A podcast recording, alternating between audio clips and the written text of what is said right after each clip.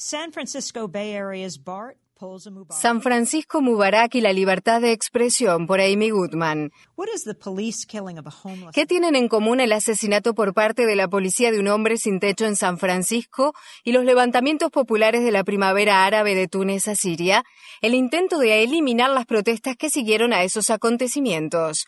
En este mundo digitalizado, la libertad de comunicación es visualizada cada vez más como un derecho fundamental. La comunicación abierta provoca revoluciones y puede derrocar dictadores. Cuando los gobiernos temen al poder del pueblo, reprimen, intimidan e intentan silenciarlo, ya sea en la Plaza Tahrir o en el centro de San Francisco. Charles Blair Hill Charles Blair Hill murió el 3 de julio tras recibir un disparo del policía James Crowell en la estación Centro Cívico del Sistema de Transporte Público de la ciudad de San Francisco, conocido como BART. Aparentemente la policía del BART habría respondido a llamadas de denuncia acerca de un hombre ebrio en la plataforma de trenes subterráneos.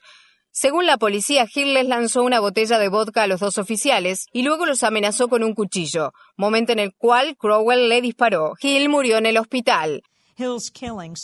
El asesinato de Hill provocó de inmediato fuertes protestas en contra de la policía del BART, similares a las que siguieron al asesinato de Oscar Grant por parte del mismo cuerpo policial el día de Año Nuevo de 2009. Grant estaba esposado con la cabeza contra el piso en una plataforma del subterráneo.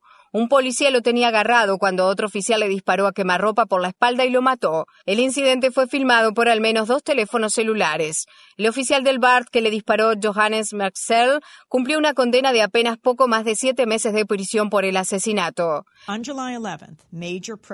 El 11 de julio, una masiva protesta interrumpió el servicio en la estación del centro cívico de la ciudad de San Francisco. Cuando estaba por tener lugar otra gran protesta el 11 de agosto, la policía del bar tomó una medida sin precedentes en la historia de Estados Unidos. Inhabilitó el servicio de telefonía celular dentro del sistema de trenes subterráneos. Catherine Cramp, de la Unión Estadounidense por las Libertades Civiles, ACLU por sus siglas en inglés, me dijo sobre esta medida.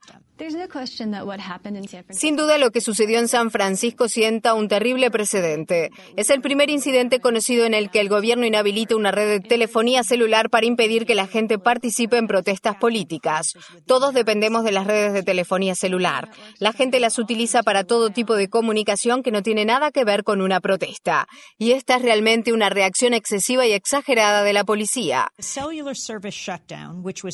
El corte del servicio de celulares fue defendido por las autoridades del BART, que afirmaron que fue realizado para proteger la seguridad pública. Las reacciones de activistas por la libertad de expresión en todo el mundo no se hicieron esperar. Quienes se oponen a la censura que efectuó el BART comenzaron a utilizar la etiqueta asterisco Mubartak en Twitter para vincular el incidente a lo sucedido en Egipto.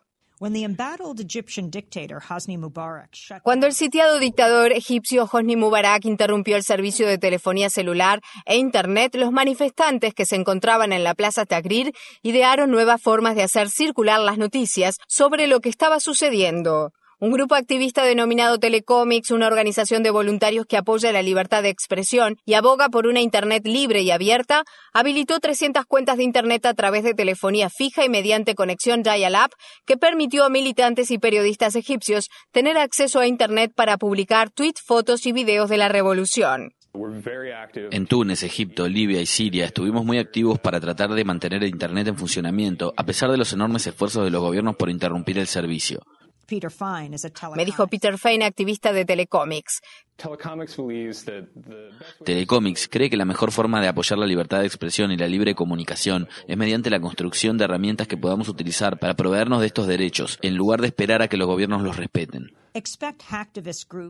Así como los grupos de activismo hacker, popularmente conocido como hacktivismo, apoyan revoluciones en el extranjero, pueden ayudar a movimientos de protesta también en Estados Unidos. Como represalia ante la inhabilitación de los celulares llevada a cabo por el BART, un colectivo de hackers descentralizados llamado Anonymous hackeó su sitio web. En una jugada controvertida, Anonymous también publicó información acerca de más de 2.000 pasajeros del BART para dejar en evidencia las lamentables normas de seguridad informática de este servicio. El cuerpo de policía del BART dice que el FBI está investigando el ataque de Anonymous. Entrevisté a un miembro de Anonymous que se hace llamar Comandante X en Democracy Now! Su voz fue distorsionada para proteger su anonimato. Me dijo por teléfono,